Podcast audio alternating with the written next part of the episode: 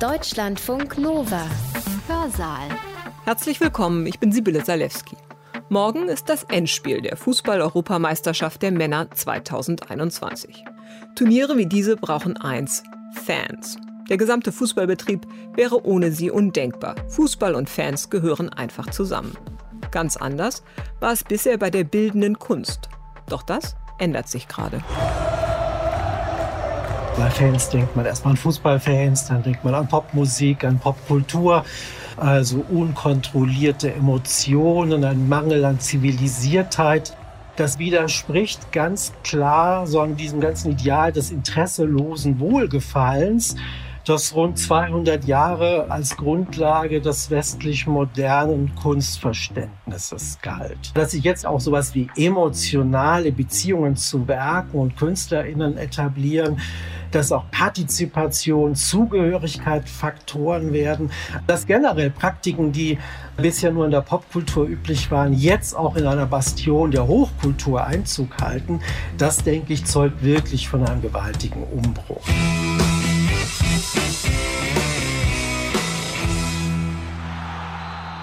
Fans sind Menschen, die Zeit und oder Geld investieren, um eine enge Beziehung zu ihrem Fanobjekt aufzubauen. Sie wollen es sich aneignen. So passiert es mit Popstars und Fußballspielern.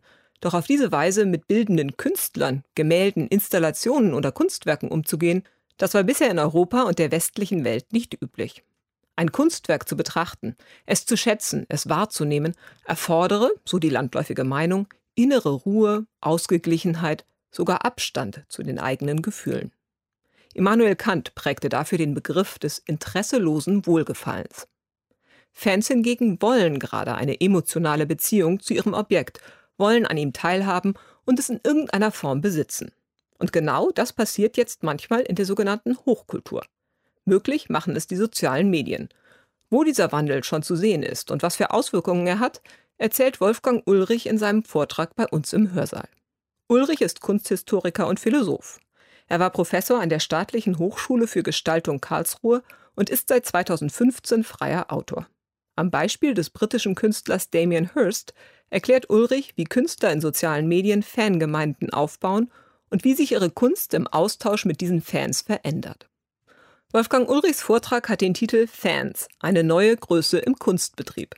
Er hat ihn am Dienstag, dem 25. Mai 2021 online gehalten im Rahmen der Reihe Carte Blanche des Kulturwissenschaftlichen Instituts Essen. Ich wünsche euch viel Spaß beim Zuhören.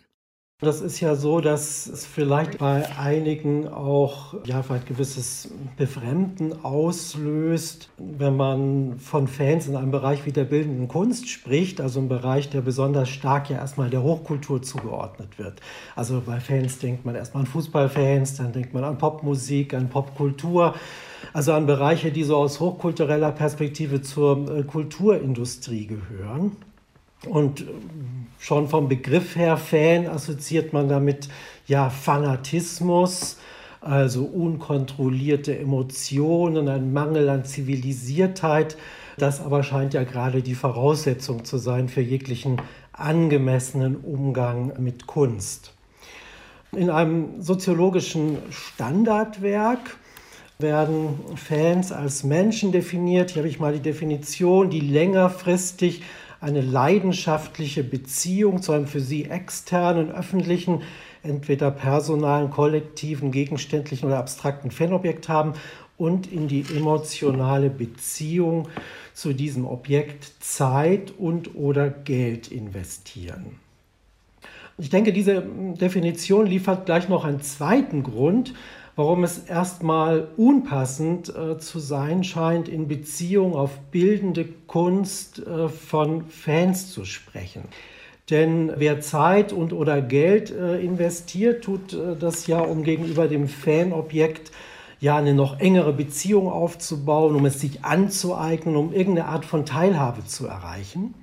Also es geht um Haben wollen, es geht um Besitzstreben dabei, es geht darum, ähm, aus dem Interesse an etwas ein, ein Zusammengehören, ein Dazugehören, ein Angehören, also im weitesten Sinne ein Gehören eben zu machen.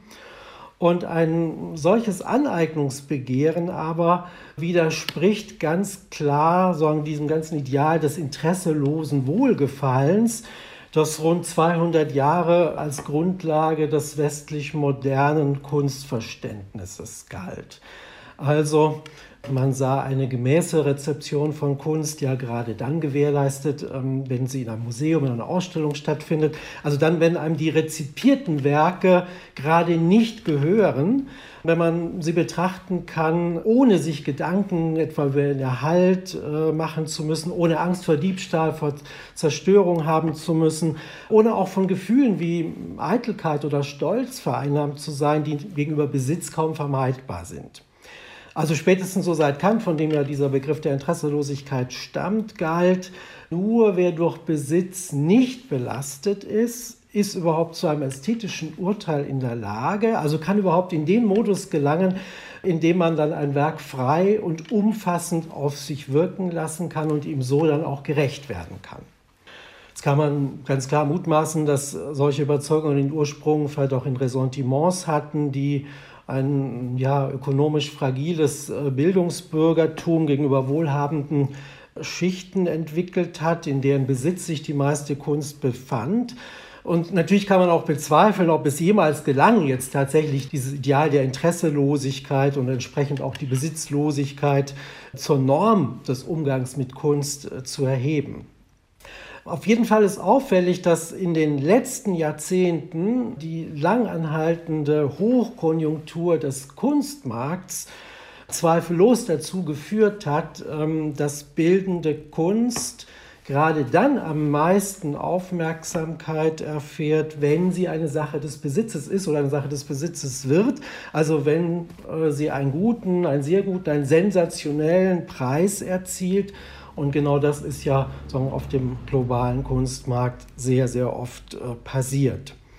Das heißt aber, dass die Preise und diejenigen, die sie zahlen, dadurch heutzutage fest mit den jeweiligen Werken äh, verknüpft sind. Und das ist eben so stark mittlerweile der Fall, dass auch diejenigen, die jetzt Kunst im Museum betrachten, davon nicht mehr abstrahieren können. Auch wenn ein Gemälde von Gerhard Richter im Museum kein Preisschild hat, weiß man so grundsätzlich ungefähr, was ein solches Bild kostet, betrachtet es entsprechend äh, so mit dem Imperativ, irgendwie so, auch mit so einer heimlichen Erwartung, jetzt als Gegenwert zu den vielen Millionen, müsse da jetzt auch eine besondere künstlerische Qualität entdeckt werden. Das heißt, jetzt ist in den letzten Jahrzehnten immer mehr sondern die Tatsache, dass Kunst sehr teuer ist, dass Einzelne sehr viel dafür bezahlen, eigentlich zur Grundlage geworden für ihre Beurteilung. Natürlich mögen einige nach wie vor darauf pochen, dass man Kunst doch bitte unabhängig von Kategorien des Besitzes betrachten möge, weil man sich sonst noch von der wahren Rezeption entferne. Aber da wäre mittlerweile, denke ich, eine so hohe Abstraktions- und Verdrängungsleistung verlangt, dass es schon so eine Art von Gewaltanwendung gleichkäme. Und das würde ja eigentlich auch wieder gegen das Ideal interesseloser Kontemplation verstoßen. Und ich glaube, es gibt inzwischen auch nicht wenige, denen sogar was fehlen würde, würden sie jetzt so die Werke an sich betrachten, ohne eben zugleich ja, so den Ort oder die Funktion dieser Werke in den Milieus zu reflektieren, in denen man sie eben auch besitzt. Also insofern kann man auch sagen, an die Stelle der Frage nach der künstlerischen Intention ist immer mehr so die Frage gerückt nach der Intention derer, die sich jetzt für ein bestimmtes Werk entscheiden und viel Geld dafür ausgeben. Und da sind natürlich im Fall sehr teurer Werke sehr reiche Menschen, oft auch mächtige, prominente Menschen. Für die kann Kunst Geldanlage sein, Spekulationsmasse sein, natürlich auch Statussymbol mit hoher äh, Distinktionskraft. Oft ist es auch eine Mischung von all dem. Und ja, interessanterweise ist ja die Distinktionskraft eines Kunstwerks umso größer, sondern je weniger für Außenstehende nachvollziehbar ist, warum jemand überhaupt so viel Geld dafür ausgegeben hat. Also, dass man einen Millionenbetrag für einen alten Meister oder für eine Yacht zahlt, das ist irgendwie noch so nachvollziehbar. Aber für ein Werk, das ja schnell gemacht ist, von dem es hunderte von Varianten gibt, das weder selten noch frei vom Verdacht des Beliebigen ist, ist es schon nicht so klar wie hier für diesen Gerhard Richter, der vor ein paar Jahren bei einer Auktion mehr als 30.000 britische Pfund, also fast 40.000 Euro zum Beispiel gebracht hat. Oder anderes Beispiel noch ein Werk von Richard Prince, eines seiner Gemälde, wo sagen erklärt schlechte Witze zum Gegenstand äh, gemacht werden, also wo im Grunde eine Alltagsbanalität ins Erhabene vergrößert wird und äh, plötzlich eben auch mehrere Millionen kostet. Da kann man ja schon sagen, in solchen Fällen, ja, verunsichert der hohe Preis, er schüchtert ein, weil man eben glaubt, als Außenstehender irgendwas vielleicht nicht kapiert zu haben, weil man merkt, wie anders auch die Maßstäbe anderer Menschen sind. Das heißt, man fühlt sich erstmal ausgeschlossen. Und äh, umgekehrt haben natürlich diejenigen, die eben diese teure Kunst besitzen, dank deren Distinktionskraft ein Image gewinnen. Sie erscheinen dann einschüchternd, geheimnisvoll, vielleicht auch glamourös, auf jeden Fall auch irgendwie cool. Und daraus entsteht jetzt bei vielen, die eben nicht so reich sind, äh, ganz naheliegenderweise der Wunsch, irgendwie diese Ausgeschlossenheit zu überwinden und selber eben auch irgendwie ein bisschen cool, ein bisschen glamourös, ein bisschen aufregend, einschüchternd äh, zu sein. Also irgendwie würden sie gerne an dieser teuren Kunst teilhaben. Und das umso mehr, je mehr diese Kunst wiedererkennbar, gleichsam gebrandet ist, je mehr sie so konfektioniert ist wie die Produkte einer Marke. Nun kann man feststellen, dass einige besonders teure KünstlerInnen auch erkannt haben in den letzten Jahren, dass sich sagen, aus der Sehnsucht dieser vielen, die sich jetzt keine teuren Unikate leisten können, dass sich daraus ein eigener Markt entwickeln lässt. Und so haben sie mit was begonnen, was man von Luxusmarken her, von einigen Luxusmarken her kennt und was im Marketing äh, mit dem Fachbegriff Markendehnung bezeichnet wird. Also zum Beispiel von einer Marke wie Porsche gibt es längst nicht mehr nur Autos, sondern Porsche Design mit Lesebrillen, Daunenjacken, vielen, vielen anderen. Es gibt eigene Shops, wo Sie diese Dinge kaufen können. Das heißt, für alle, die auch gerne einen Porsche hätten, ihn sich aber niemals leisten könnten, oder eben so für alle, die gern Teil äh, der Markenwelt würden, auch für alle, die sich sagen, immer als Fans weit dieser Marke verstehen und Produkte von ihr sammeln, gibt es hier jetzt auch zahlreiche Angebote. Dieses Prinzip ist also jetzt auch in der Kunst angekommen und ich glaube, kaum jemand hat diese Strategie als Künstler in den letzten Jahren so konsequent übernommen wie Damien Hirst. Mit Other Criteria hat er sogar eine eigene Shopmarke mit mehreren Filialen gegründet. Er bietet da Produkte so mit seinen Motiven zu allen Preisklassen an. Also man kann von ihm Sachen zwischen einem Dollar und mehreren Millionen Dollar erwerben. Dabei übernimmt er eben die bekanntesten Motive von sich, überträgt sie auf alles Mögliche. Im Grunde kaum anders wie vielleicht auch ein Fußballverein, der sein Logo auf alles druckt, was es so gibt. Natürlich weckt das und sicher bei einem Künstler noch mehr als bei einem Fußballverein sehr schnell den Verdacht einer bloßen Marketingmaschinerie kratzt weil so ein bisschen an der Seriosität des Images, wirkt schnell ein bisschen fakehaft, also so als würde jetzt eben Hurst hier die Originaler nur in verdünnter, in trivialisierter Form anbieten. Und sicher spielt ja auch noch eine Rolle, dass natürlich dieselben Motive eben nicht mehr dieselbe Distinktionskraft haben, wenn sie nur noch einen Bruchteil kosten. Also so ein Spot-Painting, das jetzt hier fast eine äh, Million Dollar gekostet hat, das Hurst von Angestellten malen liest, äh, dass es in rund 2000 Varianten auf dem Markt gibt, das wirkt allein eben wegen dieses Preises cool. Das ist eine radikale Geste, aber eben auf einer Tasse für einen zweistelligen Betrag sind dieselben Spots eigentlich nur noch ein nettes Dekor.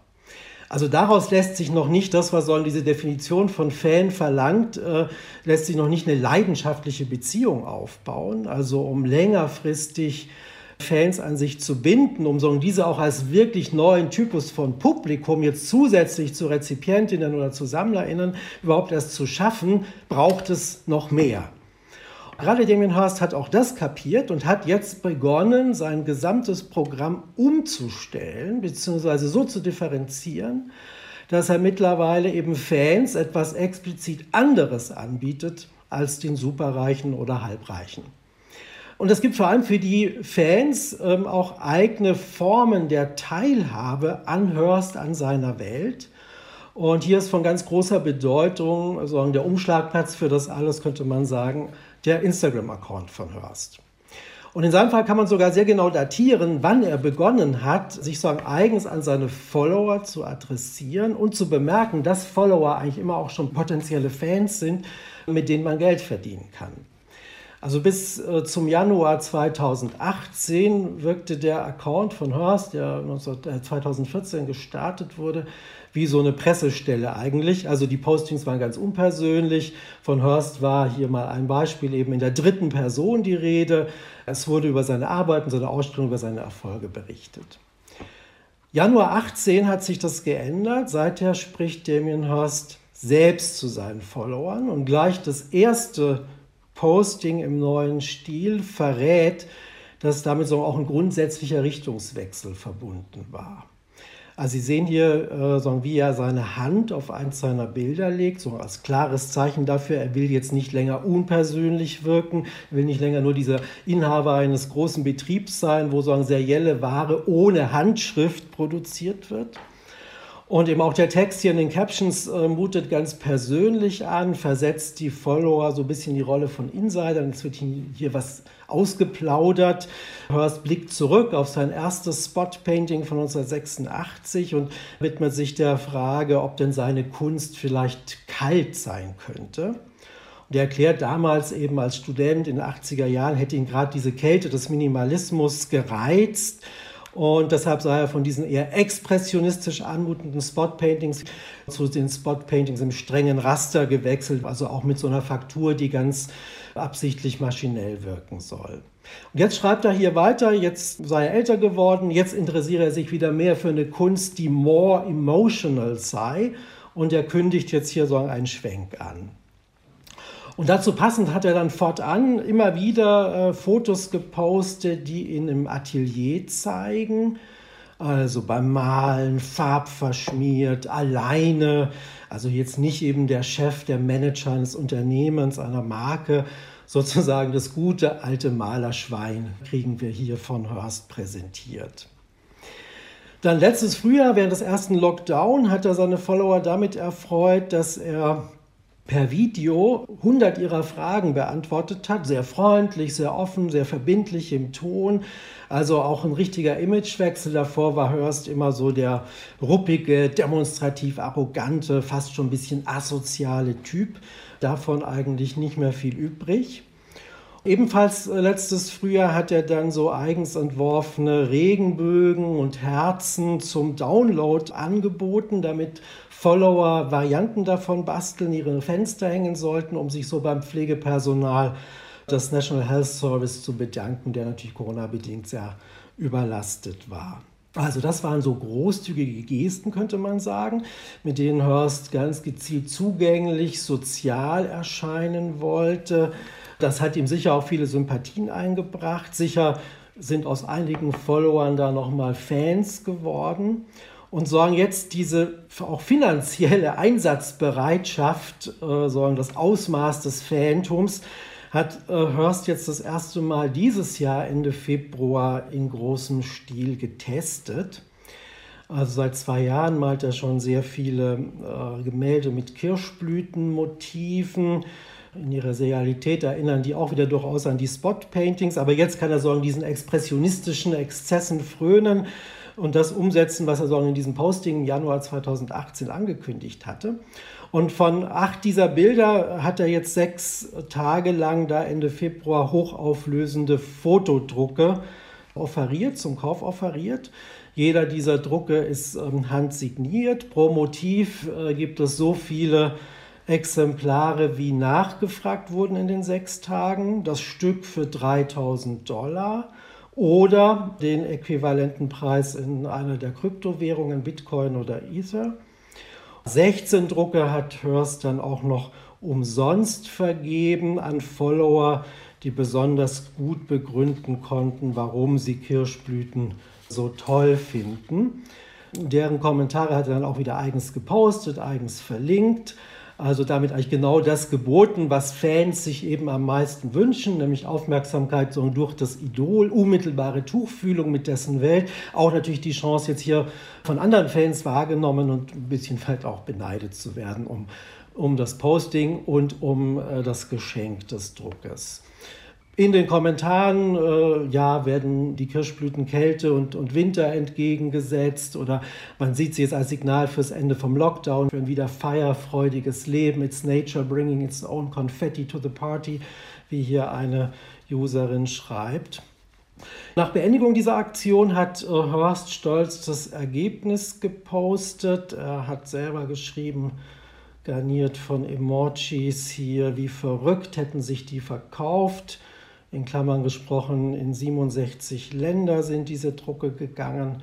Ja, und zählt man jetzt mal zusammen, dann kommt man drauf, dass Hearst mit dieser Aktion mehr als 22 Millionen Dollar eingenommen hat. Der Drucker bekommt dafür natürlich was ab, aber kein Galerist, kein Auktionshaus, niemand sonst verdient jetzt hier noch dran. Der größte Teil verbleibt hier wirklich beim Künstler. Also wir können feststellen, Horst hat jetzt hier nicht nur eine erfolgreiche Markendehnung betrieben, die erst möglich wurde, weil er natürlich schon seit mehr als zwei Jahrzehnten zu den global erfolgreichsten, bekanntesten Künstlern zählt, sondern er hat auch ganz spezifisch die Möglichkeiten genutzt, die die sozialen Medien ihm bieten. Also ohne Instagram wäre es sicher viel schwerer gewesen, überhaupt InteressentInnen jenseits des angestammten Kunstpublikums zu erreichen und sowas wie Fans erstmal so nach und nach eben über zwei, drei Jahre heranzubilden. Und da so eine Plattform wie Instagram äh, ein Follower-Modell etabliert hat, hilft Prominenten generell, eine engere Verbindung zu Menschen aufzubauen, die sich für sie interessieren. Also auf einmal gibt es eben auch in Bereichen damit, in denen bisher sowas wie eine Fankultur nicht oder nur schwach existierte, auf der Grundlage von Followern die Möglichkeit dazu. Aber ich würde eben sagen, dass für kaum einen anderen Bereich sich dadurch so viel ändern dürfte wie für die bildende Kunst. Also dass Kunst eben anders als in der gesamten Moderne jetzt mit Besitz zunehmend assoziiert wird, das ergab sich ja, wie ich ausgeführt habe, schon so aus dieser jahrzehntelangen Hochkonjunktur des Kunstmarkts, aber dass sich jetzt eben wirklich auch sowas wie emotionale Beziehungen zu Werken und KünstlerInnen etablieren, dass neben materiellem Besitz auch Partizipation, Zugehörigkeit Faktoren werden. Also dass eben generell Praktiken, die bisher nur in der Popkultur üblich waren, jetzt auch in einer Bastion der Hochkultur Einzug halten, das, denke ich, zeugt wirklich von einem gewaltigen Umbruch. So war es ja für das westlich moderne Verständnis von Kunst immer auch zentral, dass diese jetzt unabhängig eben von Bedürfnissen, von Wünschen eines Publikums entsteht, also gerade auch daraus ihre Autorität bezieht, dass sie eben möglichst autonom, dass sie sogar rücksichtslos ist. Artefakte der Fankultur hingegen sind ganz klar nachfragebestimmt. Das sieht man ja hier an diesem Beispiel von Hörst auch äh, exemplarisch gut. Also schon die Zahl der Drucke hat er eben nicht von vornherein limitiert, sondern die Auflagenhöhe sollte sich allein nach der Nachfrage richten. Aber auch sonst bedient er so viele Erwartungen unter seinen Followern oder, oder Fans. Also eben er akzeptiert Kryptowährungen, er kommuniziert mit Emojis. Überhaupt schon dieses Motiv der Kirschblüten, also das alles zeugt davon, dass er jetzt hier ja, junge, internetaffine Zielgruppen, gerade auch aus asiatischen Ländern äh, wie Japan und äh, Korea im Blick hat. Dort ist bekanntlich das Motiv der Kirschblüte besonders populär. Also die Kirschblüte im Frühjahr sorgt immer für Volksfeststimmungen. Die Netzwerke werden dann geflutet mit, mit Bildern äh, von Kirschblüten. Und Horst hat seine Fanaktion hier tatsächlich sehr genau geplant, nämlich so, dass dann die Drucke genau zur Zeit der Kirschblüte in Asien auch ankamen. Also die Leute, die das zugeschickt bekommen haben, hier mal ein beliebiger Account, ein Screenshot davon, haben sollen gerade noch selber die Kirschblüte fotografiert ähm, und dann kam sollen der Hörst mit der Post an. Das erlaubt es natürlich vielleicht nochmal besser, auch hier so eine emotionale Beziehung zu den Postern herzustellen. Das Hurst äh, jetzt gerade auch Follower und Fans aus asiatischen Ländern ansprechen wollte mit dieser Aktion, das lässt auch noch die Titelgebung seiner Drucke vermuten. Darauf bin ich bisher noch gar nicht eingegangen. Gehen wir also nochmal zu diesem Posting zurück. Er bezieht sich hier mit dieser Serie auf Bushido, also so eine aus dem alten japanischen Adel stammende Ethik, die dann im späten 19. Jahrhundert verschriftlich auch im Westen bekannt wurde und Tugenden wie Tapferkeit, Treue, Höflichkeit umfasst. Und jeder dieser acht Drucke ist jetzt also nach einer dieser Bushido-Tugenden benannt von Hearst. Also das heißt, wenn man so einen Druck jetzt erworben hat, dann identifiziert man sich jetzt hier nicht nur mit dem Künstler oder mit dem Motiv, sondern legt im Grunde auch ein Bekenntnis, eine Art von könnte man sagen, Selbstverpflichtung gegenüber einer Tugend ab, was natürlich dann wieder zu umso mehr Besitzstolz führt, halt auch nochmal auf so einer anderen, ideelleren Ebene Zugehörigkeitsgefühl vermittelt. Übrigens hat sich dann Höflichkeit am besten verkauft mit deutlichem Abstand und Ehre am schlechtesten aber jetzt natürlich auch über Asien hinaus bietet Hurst mit diesen äh, Kirschblüten-Tugendbildern so ein bisschen dann, ja, philosophischen Tiefsinn. Also das, was sich jetzt halt auch äh, nicht nur Fans äh, wünschen, sondern auch andere Menschen, die jetzt so einen Druck kaufen und fortan in ihren vier Wänden haben. Immerhin 3000 Dollar ist ja für viele, die jetzt nicht explizit KunstsammlerInnen sind, doch auch eine erhebliche Summe. Das heißt, sie wollen auch irgendwie so Mehrwert spüren und deshalb muss es dann noch so eine ideelle Unterfütterung geben, wie Hörst sie hier gegeben hat. Jetzt ist wirklich schön, wenn man ein bisschen guckt, wo sind diese Drucke alle gelandet. Also ganz viele Leute haben natürlich sofort gepostet, äh, als ihr Hörst sie äh, erreichte, haben Fotos vom Auspacken gemacht, natürlich auch Unboxing-Videos gibt es eine Reihe online. Und so in der Synopsis wird ganz schön deutlich, ja, welche unterschiedliche äh, Funktionen die Drucke erfüllen. Also in manchen Fällen ist das jetzt einfach ein Sofabild. Und man könnte schnell wohl, also kann ziemlich sicher sagen, früher hätten jetzt äh, dieselben Leute für 3000 Dollar eben lieber das Bild einer lokalen Künstlerin, eines lokalen Künstlers äh, ausgegeben. Woran man schon sieht, dass jetzt so eine Strategie wie die von Damien Hirst auch nicht unproblematische Folgen hat für sagen, den traditionellen Kunstmarkt. Also er, der eh schon sagen, äh, so groß ist, kann sagen, seine Marktanteile noch mal weiter erhöhen, jetzt auch auf Kosten explizit äh, der kleineren. Andere geben dann so ihrer Freude Ausdruck, dass sie jetzt auch ein Hearst besitzen. Also never thought that I would own a genuine signed Damien Hearst. Ganz glücklich hier und dann noch Thanks for the opportunity. Also das sind Leute, die begeistern sich jetzt vor allem an diesem Markenartikel, äh, den sie haben können. Dann gibt es zum Teil auch richtig dramatische Geschichten, in die man Einblick bekommt. Also hier zum Beispiel das ist äh, von einer Familie, wo die Frau schwer an Krebs erkrankt ist und die sich jetzt diesen Druck gekauft haben in der Hoffnung, a little light and joy to lift the spirits, also als Trostobjekt jetzt fungiert das hier.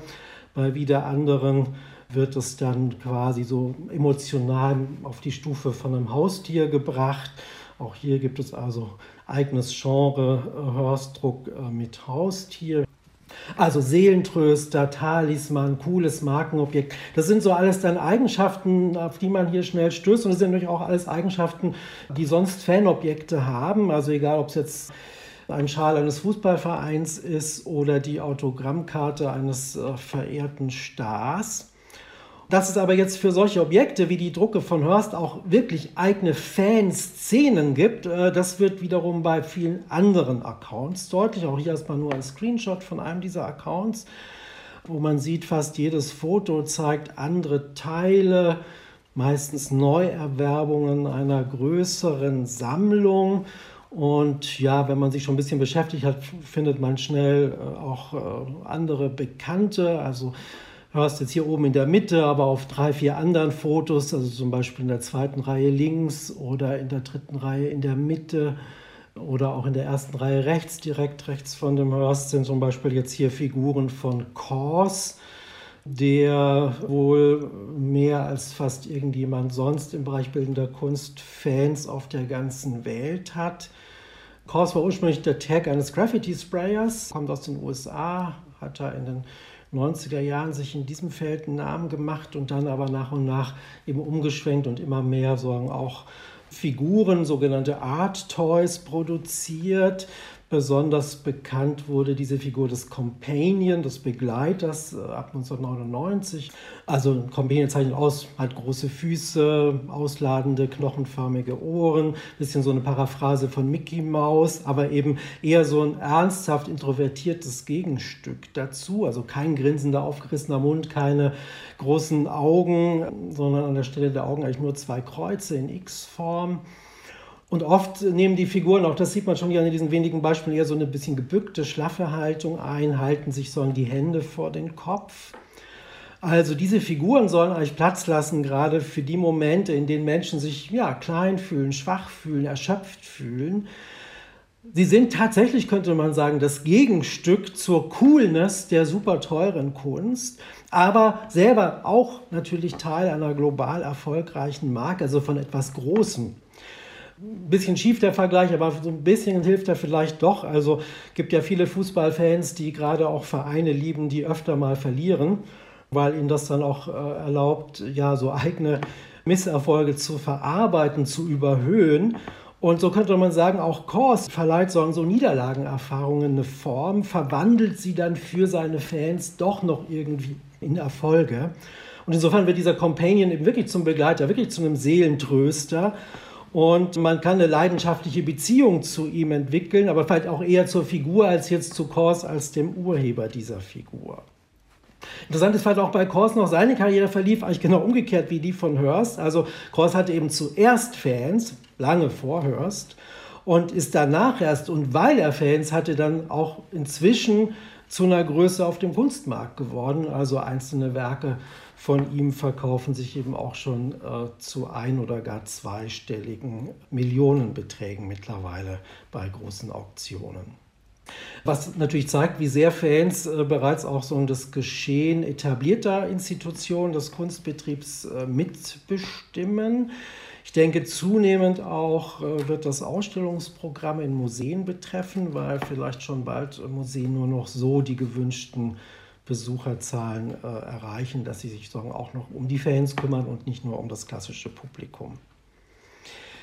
Ja, so diese vielen äh, Fan-Accounts auf äh, Plattformen wie Instagram zeigen nur selten Sammlungen, die jetzt einer einzigen Künstlerin, einem einzigen Künstler gewidmet sind. Also vielmehr bestehen sie eben aus Produkten einer mehr oder weniger großen, auch je nach Sammlung auch unterschiedlichen Auswahl angesagter Labels, angesagter Figuren. Hier nochmal ein Beispiel, nochmal in einem anderen Kontext, in dem jetzt hier äh, der Hörst gelandet ist. Hier jetzt etwa in der Umgebung von äh, Figuren von Yoshitomo Nara, einer der bekanntesten japanischen Künstler.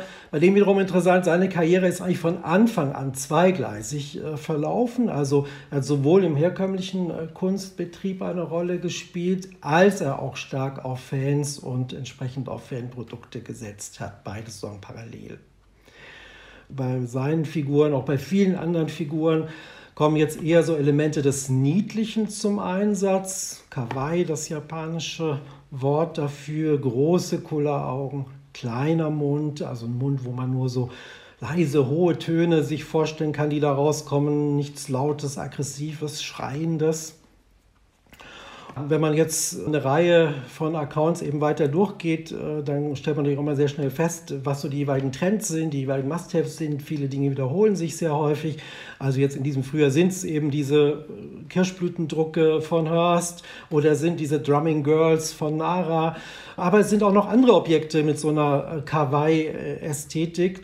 Das hier gerade sehr beliebt Pot, Pop, Top ein Blumentopf des ja spanischen Künstlers Javier Calea, entstanden in äh, Kooperation mit dem belgischen Designproduzenten Case Studio. Da war nur ein Wort äh, kurz auch dazu. Solche Produktionsfirmen sind äh, für diese ganze Szene sehr wichtig. Man könnte sagen, sie sind ein bisschen vergleichbar in ihrer Rolle mit Verlagen im Buchbetrieb. Also diese Firmen wie jetzt hier Case Studio setzen so Ideen von KünstlerInnen um, entwickeln sie auch gemeinsam mit ihnen, oft als limitierte Produkte, übernehmen dann sowohl die Herstellung als auch den Vertrieb. Und Case Studio gehört so zu den wichtigen Akteuren der Fanart sind auch programmatisch so drum bemüht, so die herkömmlichen Grenzen zwischen Kunst und anderem, die Grenzen zwischen High und Low, die Grenzen zwischen frei und angewandt und damit eben zentrale Merkmale so des westlich-modernen Kunstbegriffs aufzulösen.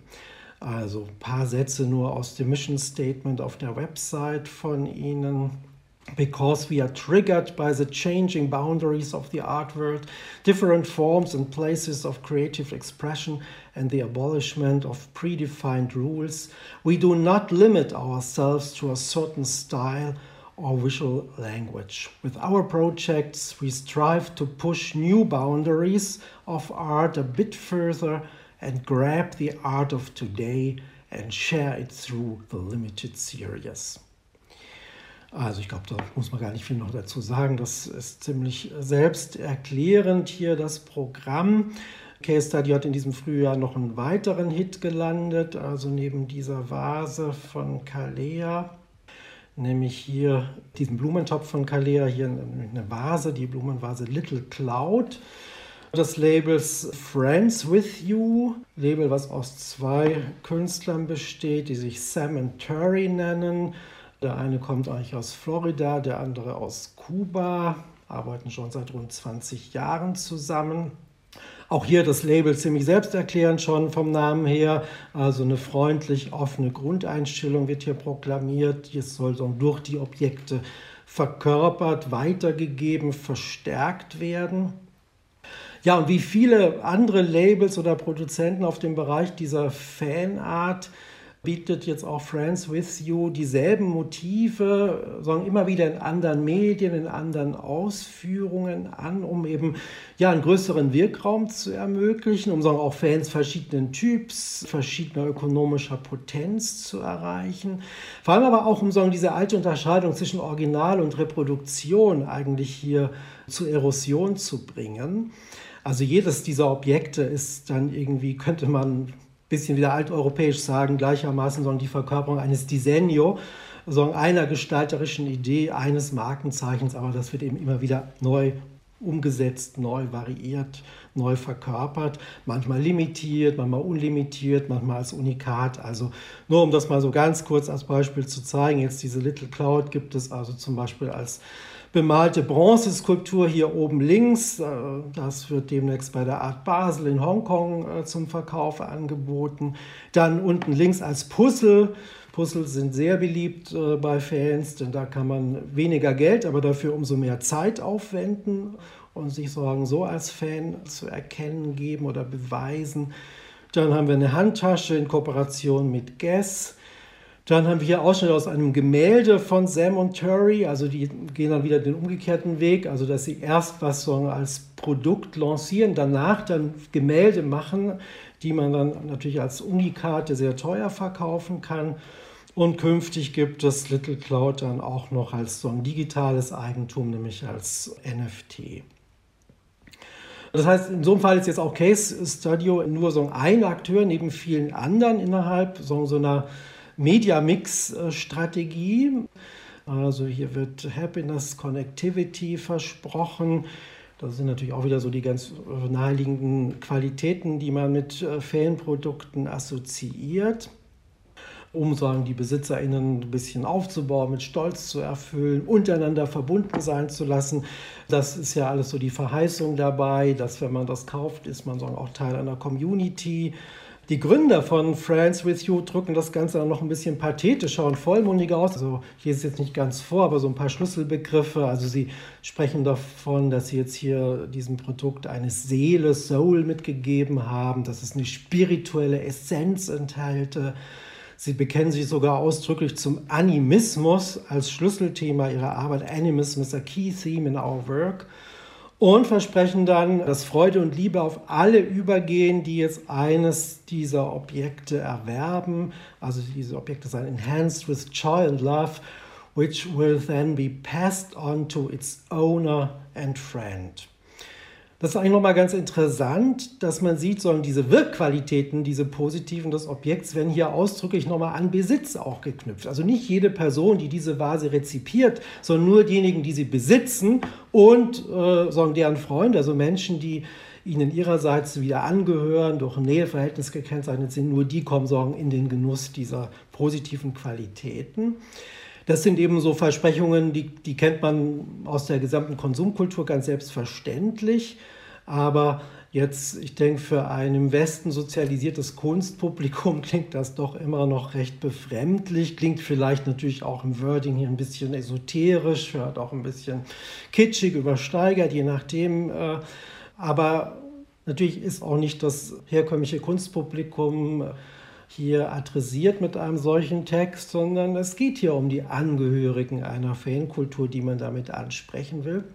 Und wenn man dann eben ein bisschen genauer schaut, wieder auf den Accounts, wie solche Objekte wie Little Cloud dann auf den Accounts dieser Fans inszeniert werden, ja, dann ahnt man recht schnell, dass sie eben tatsächlich viel mehr als Nippes sind, dass mit ihnen, ja, klar, schon Hoffnungen auf eine heilende, läuternde, zumindest so atmosphärisch harmonisierende Kraft äh, verbunden sind. Hier mal nur ein paar äh, Beispiele von einem Account eines äh, Fans aus, aus Korea, aus Seoul.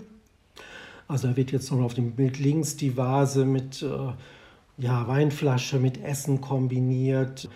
Vielleicht dann wirklich so als Talisman für eine Beziehung, für eine Freundschaft gesehen. Interessant finde ich, finde ich auch so rechts dieses Arrangement der Vase zusammen mit einer Postkarte von Warhols Kau. Und aus den Hashtags geht hervor, dass diese äh, Warhol-Motiv jetzt hier noch kulturell so angeeignet ist, sodass es auf einmal jetzt hier ein Stück chinesische Astrologie repräsentieren soll. Und jetzt steht dieses Wollmotiv für das Jahr des Ochsen, das wir jetzt gerade 2021 haben.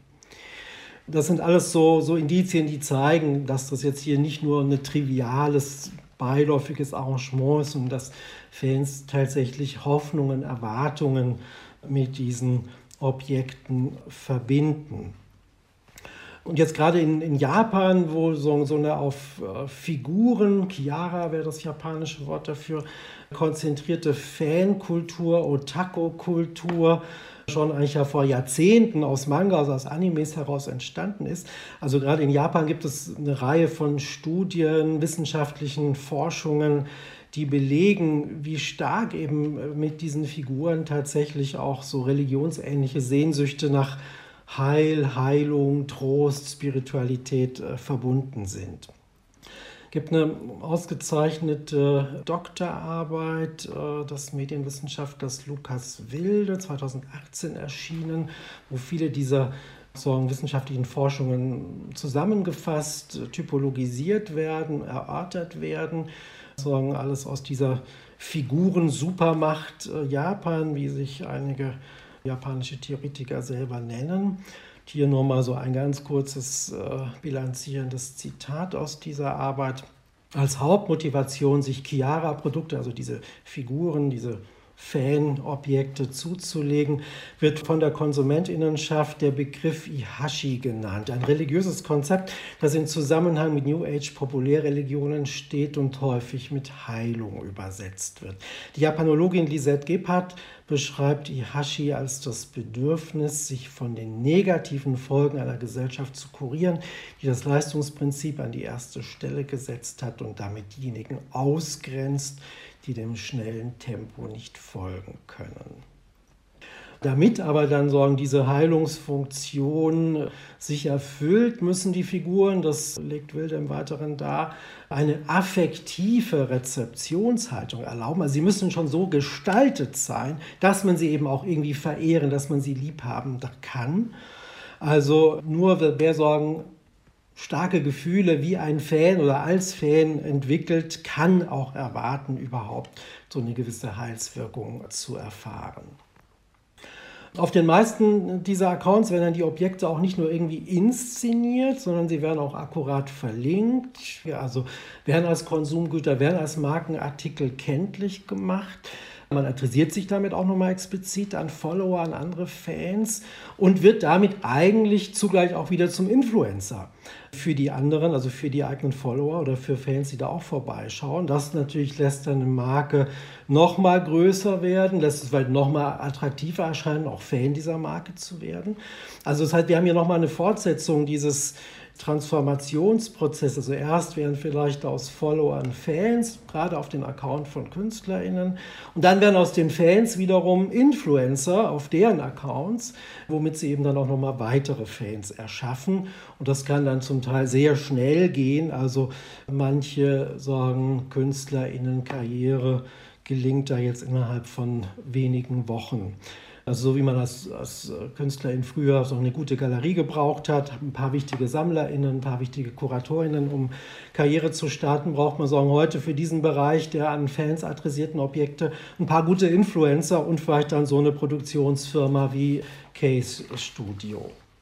Und was wir auch sehen nochmal vielleicht an diesem Fall ist, dass die sozialen Medien jetzt eben nicht nur der Ort sind, äh, wo sagen Fans über Follower heraus überhaupt erst entstehen, sondern soziale Medien sind auch der Ort, an dem diese Fanobjekte dann alle sichtbar werden, wo sagen Fans dann ihre Sammlungen, ihre emotionalen Beziehungen, ihr Engagement ausleben, dadurch wieder untereinander in Kontakt kommen und überhaupt erst eben sich vernetzen und Communities bilden. Also die Fanobjekte sind nicht nur Gegenstände des Begehrens, dass man sagen nur im stillen Kämmerlein dann auslebt, sondern das Fansein erfüllt sich gerade ja auch darin, dass man diese Objekte jetzt hier nochmal eigens inszeniert, dass man andere vielleicht auch damit nochmal affiziert.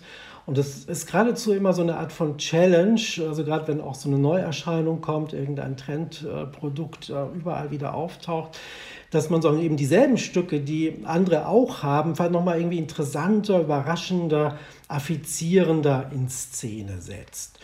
Hier nur noch mal so ein paar Beispiele, wie jetzt Little Cloud auf verschiedenen Fan-Accounts auftaucht. Also jetzt hier links vielleicht eher im Kontext feminin interpretierter Eigenschaften, jetzt wirklich eher die weiche, sanfte, liebe, niedliche Wolke. Aber wenn Sie das so unten in der Mitte anschauen, da geht es jetzt viel mehr vielleicht um so eine Schutzwirkung, die erhofft wird. Also jetzt wird man sich weit die Breite der Figur, wie so eine Abriegelung. Sagen, die Niedlichkeit äh, lässt sagen, den, den Gegner dahin schmelzen. Sagen, Niedlichkeit ja auch als eine Waffe, während die anderen Figuren zum Teil sagen, eher durch Trutzigkeit dann sich dem Gegner stellen. In manchen Fällen wird jetzt Little Cloud eher anthropomorphisiert, in anderen Fällen wird es eben eher in Nähe von Tieren, von Monstern, von nicht menschenhaften Figuren gebracht. Aber dass so unterschiedliche Inszenierungen überhaupt möglich sind, dass sie vielleicht sogar notwendig sind, um die Figuren überhaupt erst mit Leben, mit Bedeutung zu füllen, das wiederum ist Folge einer ganz wichtigen Eigenschaft, die sie eigentlich alle teilen, auch die bis zu uns hier äh, hergedrungen ganz berühmten wie Hello Kitty oder Pokémon oder Tamagotchi, aber erst Zehntausende jetzt hier im Westen weniger bekannte. Nämlich all diese Figuren sind eigentlich ohne Geschichte oder ohne erstmal andere Art von lebensweltlicher Verankerung angelegt, sind auch weder ideologisch besetzt oder durch bestimmte Narrative besetzt, hier das nochmal ganz knapp auch in den Worten von Lukas Wilde zusammengefasst. Kyara sind in keinen bestimmten und als kohärent angenommenen Werkwelten, keinen Storyworlds situiert, sondern fungieren als Requisiten der Imagination privater Spielwelten, als metanarrative Knotenpunkte. Und da sehen wir jetzt, äh, das ist ein ganz wichtiger Punkt, glaube ich, was für eine wichtige Rolle eigentlich den Fans hier zukommt, weil sie eigentlich erst durch die Kontexte, in die sie die Figuren jeweils integrieren, diesen Figuren auch jeweils erst eine Bedeutung geben, also eine Geschichte geben, eine emotionale Prägung geben. Das heißt, fast alles, was diese Figuren dann letztlich auszeichnet, was sie berühmt macht, verdankt sich vielfältigen Spielarten im weitesten Sinn von Fanfiction, könnte man auch sagen. Und natürlich liegt es dann auch nahe, dass man so Figuren wieder mit anderen Figuren kombiniert und so diese Figuren wechselseitig konkretisiert. Eben das ist halt auch ein wesentlicher Grund dafür, warum die meisten unterschiedliche Figuren und nicht nur die einer einzelnen Künstlerin als einzelnen Künstler sammeln. Und natürlich am meisten Autorität, am meisten Geltung besitzt denn das, was so auf möglichst äh, ja, viele Weisen von möglichst vielen unterschiedlichen Fans ja, sagen, postproduziert hier wird. Und damit ist natürlich wiederum umgekehrt den Fans eigentlich die stärkste Form von Partizipation eingeräumt oder zugesichert. Also sie können wirklich mitwirken an der Genese, an der Ausgestaltung einer Figur, eines Labels. Das lässt sich nicht umso dauerhafter, vielleicht auch umso leidenschaftlicher Fans sein. Aber eben dann tatsächlich auch eher Fans dieser Figuren als Fans der Urheber dieser Figuren, weil die haben ja eigentlich auch nur eine weitgehend leere Form geliefert. Ich finde insofern auch diesen Begriff, ich habe ihn vorhin mal kurz angesprochen, als ich über Kors sprach, diesen Begriff Art Toy eigentlich sehr treffend. Also diese Figuren sind ja wirklich Spielzeuge. Also sie bieten Motive, sie bieten Formen, die jetzt dann immer wieder anders zu kombinieren, mit anderem zu verbinden, den einzelnen SpielerInnen jetzt hier überlassen bleibt. Ja, und damit ist eigentlich auch zugleich, denke ich, so der Unterschied so zum Artwork, zum Kunstwerk deutlich. Also so nach westlich modernem Verständnis hat äh, ja so ein Kunstwerk zwar vielleicht auch keine bestimmte Bedeutung, verweigert vielleicht auch explizit erzählerische Momente, weil das als zu gefällig empfunden würde, aber dann wird es ja letztlich doch als eine ja, Qualität des vieldeutigen, komplexen, dichten Werkes angesehen, wenn jetzt von Rezipientinnen, von Interpretinnen äh, eine bestimmte Bedeutung diesem Werk attestiert wird. Also wenn es äh, irgendwie eben gedeutet wird. Also wird nicht als Postproduktion sondern angesehen von Fans, äh, sondern als letztlich immer noch die Qualität, die schon im Werk steckt, die so erst herausgebracht werden muss durch angemessenes Rezeptionsverhalten. Also dieser Unterschied, auch ob man von Kunstwerk spricht oder von Art Toy spricht, ich glaube, der macht auch nochmal sehr klar insgesamt diesen Unterschied zwischen Rezipientinnen und Fans. Also eben Rezipientinnen sollen sich, wie ich anfangs sagte, möglichst interesselos auf das Werk einlassen, sollen es sprechen lassen, sollen, äh, sind dazu da, dass es seinen verborgenen Sinn entfalten kann und ja, dann eben wirkt es auch am stärksten, bietet am meisten, offenbart seine Größe, seine Fülle, lässt sich verehren. Während eben Fans umgekehrt sagen, durch Konsum erstmal ein Besitzverhältnis eingehen. Dieses Besitzverhältnis berechtigt sie dazu, mit dem Toy zu spielen und sich dann sagen, durch Bedeutungszuschreibungen selber einzubringen und so sagen, eine emotionale Beziehung weiter auszubauen und immer wieder neu zu aktualisieren auch. Und nun scheint mir durchaus fraglich zu sein, sagen, ob und wo und wie noch sagen, dieses alteuropäisch-westliche Konzept des Kunstwerks künftig äh, Bestand haben wird.